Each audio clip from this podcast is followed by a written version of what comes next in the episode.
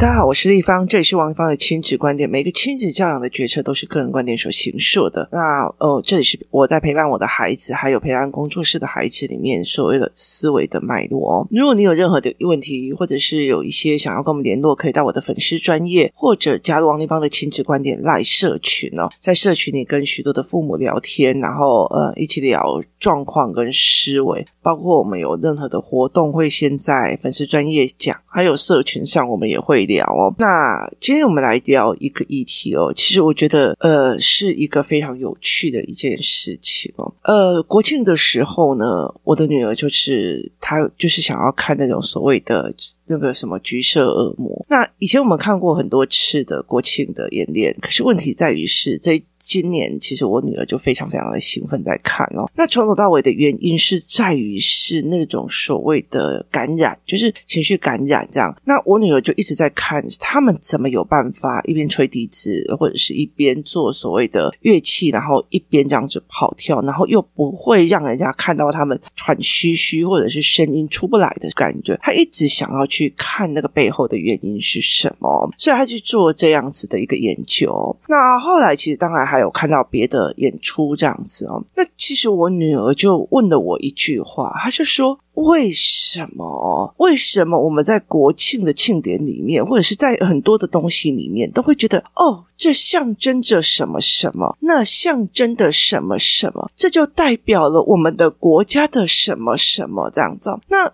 她其实就会觉得说，嗯。”这件事情是很奇怪，例如说，那个战机从天空飞过，然后它每一个的。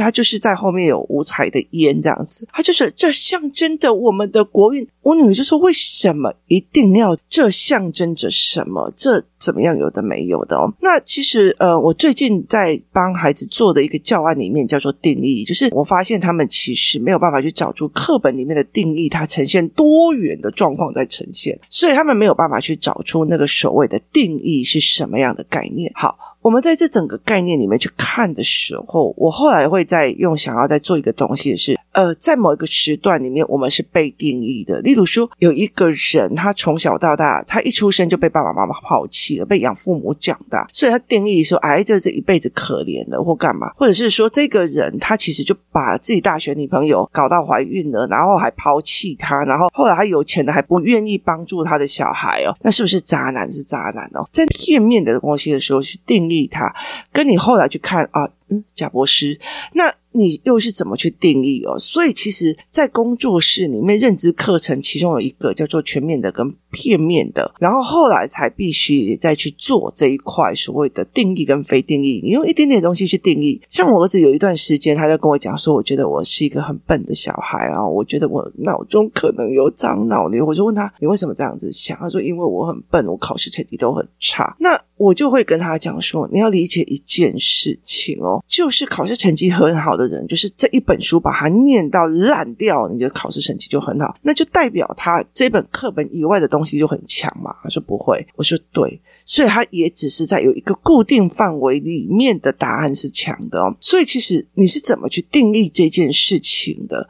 要怎么看哦？然后定义有定义的要件哦，所以其实我觉得在很多的概念里面哦，我们太容易去定义别人了啊、哦，这象征着什么？那象征着什么啊？那个人就是怎样哦，他就是怎样，他就是干嘛，他就是什么的。那我觉得在台湾的教科书里面，太多的标准答案。那你说标准答案对不对？我没有说标准答案是错的哦。其实我觉得。嗯，那没有一定的对错，可是其实我觉得，在一个一件事情在在想说，好，例如说，我觉得像我从以前到现在，我一直很纠葛的一件事情就是计算速度的问题。我要不要让我的女儿计算速度快？我们公司有卖百格，我们公司有卖很多的东西。其实要让小孩的的计算速度快，我有非常非常多的方法，然后包括呃，你知道我们有所谓的呃游戏机，然后我们有所谓的 APP，然后这很多东西哦。可是其实。我后来就觉得，那种快速解答的答案里面，是不是他已经写到下意识不思考了？那这个下意识不思考，他就一定会在浅层的概念，所谓的第一层思维里面，它并不是进入的第二层思维，就是分析概念或观念。所以，你如果有看过我的，所以我们在讨论数学的思维课的时候，你再去看后面我们所谓的乘法怎么来的或干嘛，你就会很了解我在说什么。他的分析、观察、推演能能力都不见哦。那。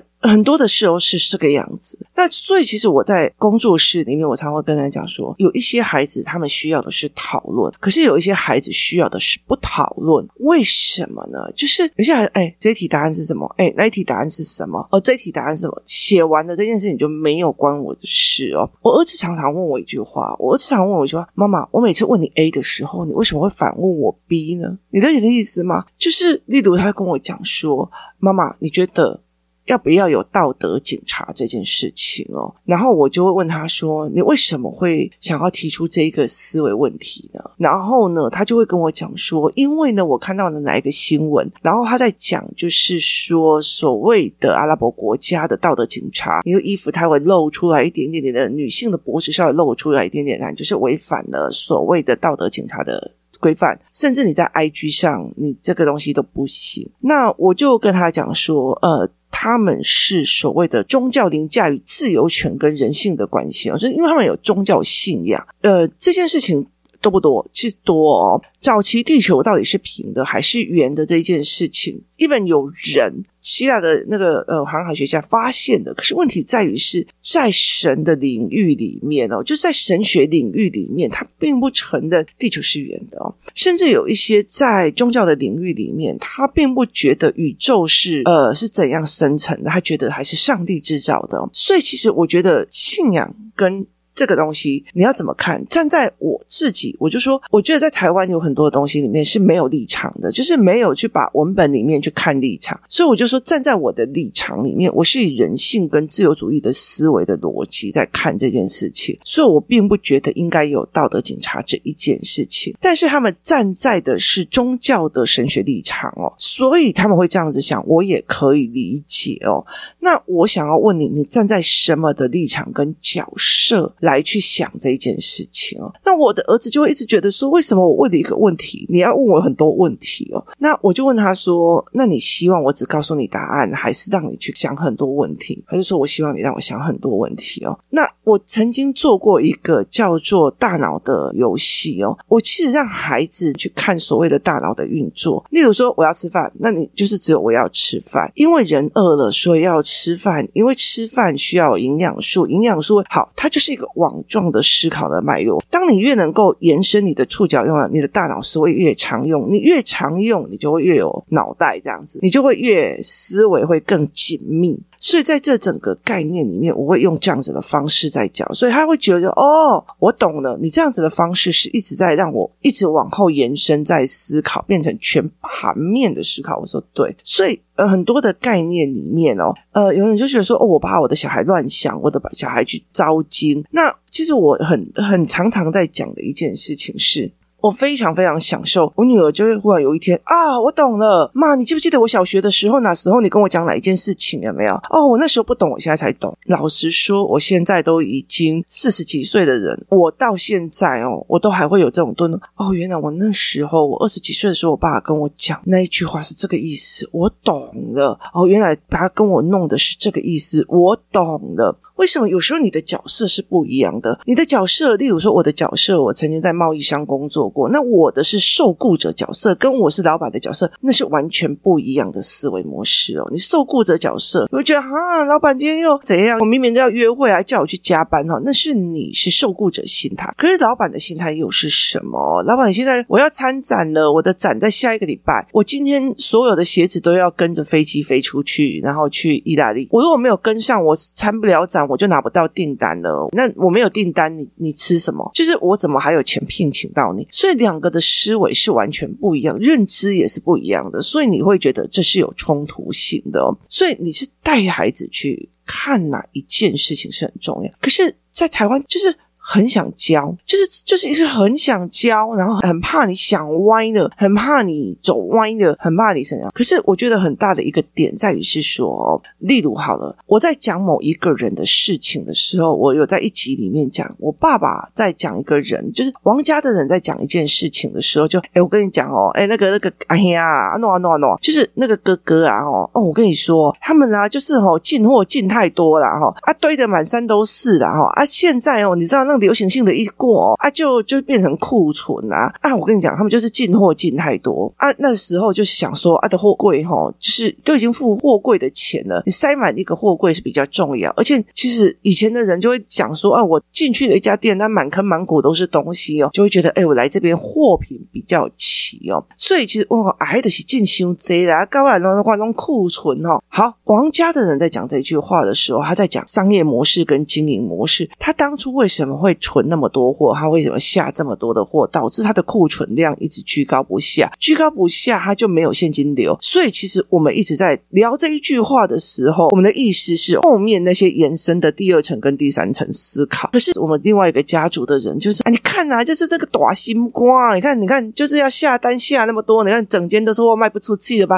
这是讲八卦的效果。好，所以这两个东西是一样的哦。如果我今天我的角度是讲八卦，啊，你跟你讲那个人哦，就是哦，大心瓜的，那个那个就是哦，好高骛远的。你看一次的货都叫那么大，你看全部吧，资金都卡在里面，应该有没没出去啊。好，这个要要讲八卦，看人家好戏的哦。所以其实到最后，你如果一直用这个角度的时候，这个孩子一定会歪的，因为他标准答案你下太多单，所以你是错的。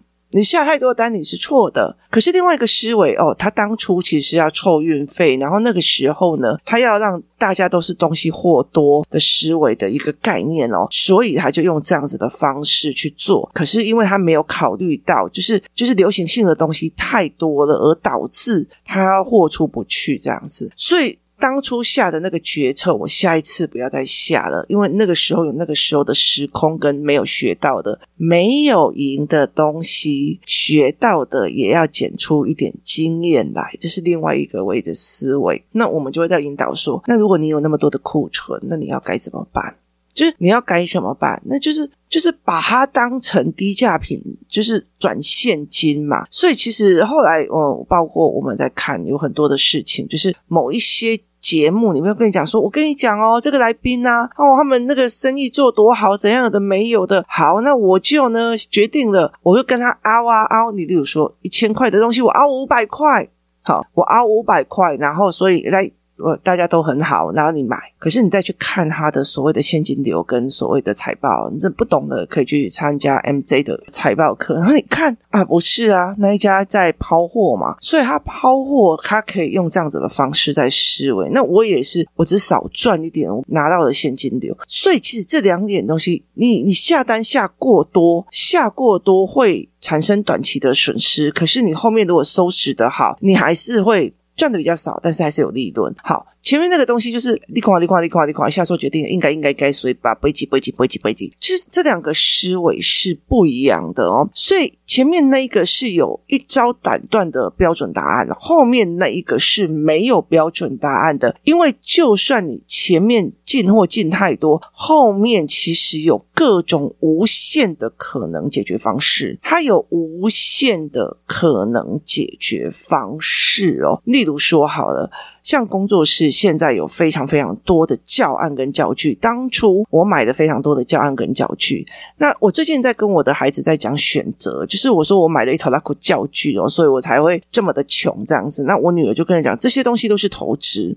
好，我女儿看的是这些东西都是投资，不是你乱花钱。可是。这些教具，那我在要丢掉它之前，我其实可以开所谓的影片班，就是我告诉大家来告诉你说，这个玩具我当初是用在什么方法。什么理论，什么东西，然后去培养小孩哪一个论点跟哪一个思维模式，或者是我专门给哪一种小孩在使用的或哪一个关的。好，我其实是可以给他再利用，然后再去生成一个商业模式的。所以像啊，王丽芳爱卖的，你看那规间整间都是教案跟教材，你看弄咱们还还弄急呢，你听我意思吗？跟我后面可不可以再利用？甚至我介绍了之后，我有没有办法，就是协助我们工作室里面的人再重新开团去买这些东西，是可以的。所以，其实在这整个概念里面，没有标准答案的。这中间没有标准答案，是你因应的问问题是怎么去弄。所以，当我们会觉得说，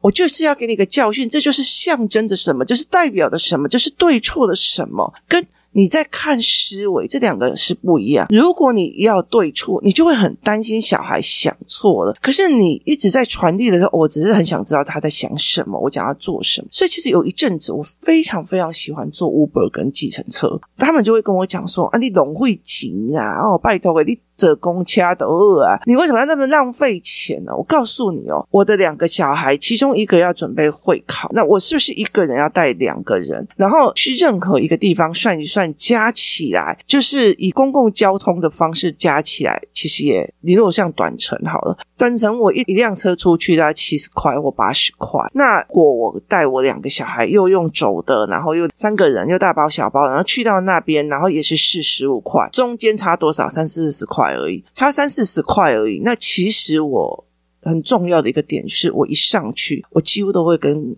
他们聊天。第一个，让孩子知道什么叫破题；第二个。你跟人聊天，孩子们就会学到的说，哇，原来有人这样子在想。例如说，有些计程车司机会告诉你说，像我有一次做一个 Uber，他就跟我讲说，哦，没有，我告诉你，我才刚出来做 Uber。我说，哦，怎么忽然出来做 Uber 这样子？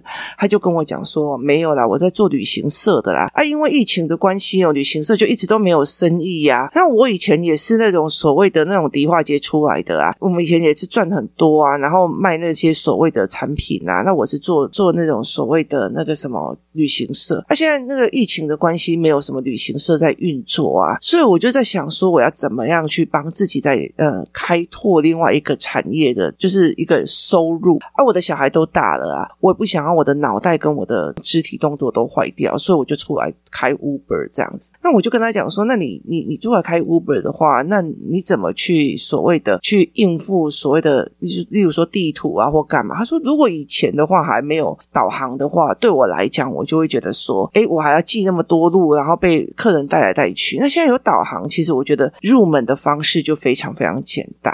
那我就问他说：“你买的车为什么要买这么的好的车？”这样他就说：“其实他包括维修啊，包括什么，他们就会在这样聊哦。所以其实你其实是多花了五十块钱，带领孩子去看另外一个面向的思维。”你就是带领他去看另外一个面向的思维，去带领他去看另外一个人的思维跟选择模式。跟你讲，真的很便宜啊！就是我就觉得这东西是非常非常便宜的一件事情。就是在每一个人的人生里面，你在那个密闭空间里面在学一个东西，可是他用的是哦，你看这个这一个司机竟然会在困境的时候这样的想，他是积积极性性格，还是解决问题的性格，还是？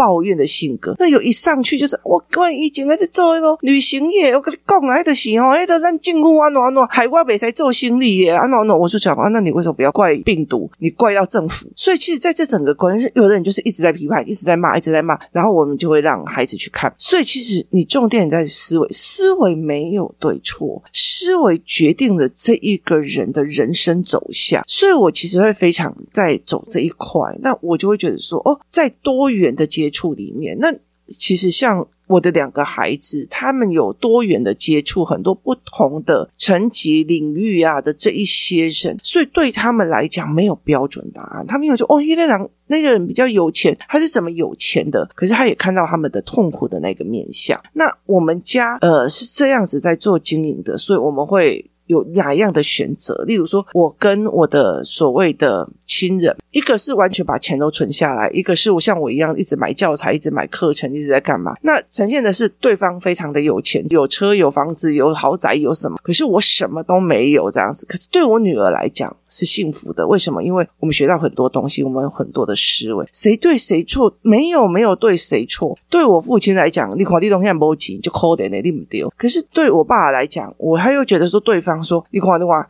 嘿哟。钱这么多，连一口好吃的都舍不得，就是对我们来讲，每一个东西都是个人选择，这是思维而导致出来的选择，它就没有对错。所以，其实我一直在这整个观点里面一直在绕的一个很大的一个原因是，带领的孩子去看，原来每个人的思维这么的有趣，这么的好玩哦。其实，呃，非常有趣的一件事情是，其实，在台湾有一些思维是让我觉得，诶，蛮有趣的。可是，当你去菲律宾啊，或者是说，呃，你去任何一个国家，你就觉得，哦。这些人的想法超有趣，就是这些人的想法非常非常的有趣。例如说，他拿到钱，耶，就马上冲到对面的酒吧里面哦。那你就会觉得，诶，台湾人不是都会存起来？他们怎么耶就跑到对面去？思维模式的有趣，没有对错，没有对错。所以你不要说，哎，这这这东南亚的这些都是南挪了、泰国了。不是，我觉得那没有对错哦，所以是你怎么样的心态去引导的，不是每次说这象征着我们，这代表的大家要同心协议。你看，这又代表了当我们互助合作的时候，才可以得到真正的友谊。那就是把所有的事情都定对错。所以，当很多事情都定对错的时候，孩子就一直会想要站在他觉得对的那一边。那这个对的那一边，并不代表事实的那一边。为什么？因为我觉得读书才是对的。可是我的兄弟觉得读书这种东西就在折磨我们这些小孩，他就会忽然觉得那一边讲的也有道理，我就过去了。有没有就事论事在挑人质？没有就事论事在挑人质。所以在这整个状况里面，其实不一样的。在台湾有很多的东西，就是一直想要别人听我的，听我的，听我的。那其实我就觉得说。没有那样必要，所以其实我觉得，在有一次有一个我们工作室里面有一个非常非常好斗的孩子哦，一直要争到赢或争到对。后来我就跟他讲说，其实我觉得认知是不一样，那你去争也没有什么意思哦。然后后来我就跟他讲一件事情，他如果来跟我争，然后我就说哦哦，好好，你说的都对。后来他就没有再争这件事情哦，因为你认知不同，你去跟他争什么？如果有一个人这一辈子，他一路是穷大的，所以你跟他讲说，你不要把那个食物啊隔餐在一直吃，一直滴滴听的滴听哦。可是对他来讲，他的生活习惯，他的贫穷怕了，所以他会去做这件事。你去跟他争是没有什么意思的，你偷偷把它丢掉就好了哦。所以我的认知是营养学的认知，是食物腐败的认知，可是他们认知是穷过的人认知，所以在这两个认知一样，你一定要去跟他争到对跟赢，你们是亲子里面有状况，所以。认知是不一样，你去跟他争这些事情干什么？所以我后来就会跟他讲说，我们有一次就在我们在那时候在金门的时候，我就跟他讲说，我觉得哈，我的衣服上面要写不跟嗯嗯，就是空格争论这样子哦。然后他就说嗯嗯是什么？然后我们就来看有一个影片，他讲说我的人生的座右铭就是不跟笨蛋争论。然后他就说哦，是哦，可是你不觉得有些事情？然后这个人就会回答说：“对，你说的都对，您说的都对。”然后你就会觉得很尴尬，你知道吗？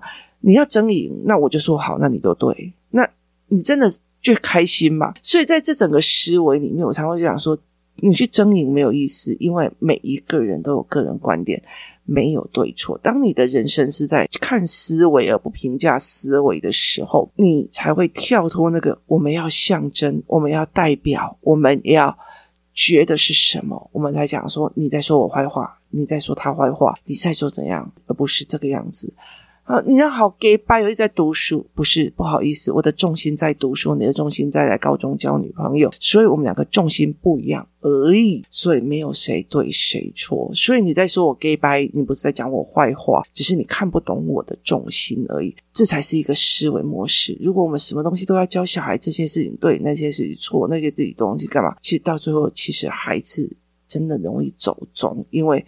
他会到最后去觉得服从对我有利的那一个人，even 那一个人带他是吸毒也是有可能的。台湾太多太多的一些东西一直还没有排除掉，这象征着我们家国运昌隆，这象征着我们的台日友好，这象征着我们所谓的民族光明正大。很多事情没有那个意思，但是我们就一定要凹一个象征出来，凹一个定义出来，凹一个对错出来。其实真正的思维的模式是随时都在检验，随时都在移动，随时都在思维，这样子孩子才会有办法去真正在所谓的变动里面找变动，然后真正在所谓的杂乱里面真正的去反复思考自己对的还是错的，这个选择对还是对他来讲是有利的还是美丽的？不是说对还是说是对他来讲是不是他要的，是对他来讲是有利的，这才是一个最大的重点。像我的女儿，她现在我问她说，你为什么都不去跨校联谊？她就跟我讲说，可是我的重心不在那里，所以我不会做这样的选择。那她也没有去评判说啊，那些都是要去找男女朋友的，她也不会去觉得那是那是他们的选择。没有对错，这才是一个非常重要的心态。所以，当你对待很多事情没有对错的时候，你就不会觉得小孩会走错路。所以，你在引导的过程里面是引导思考，而不是引导对错。这才会让我们不会永远的变成那种所谓的要教的心态，而是引导思考的心态。要不然有一天真的大人不在了，这些孩子没有人对话，没有人干嘛的时候，难道他就不能自己思考了吗？那这就是非常非常危险的一件事情。今天谢谢大家收听，我们明天见。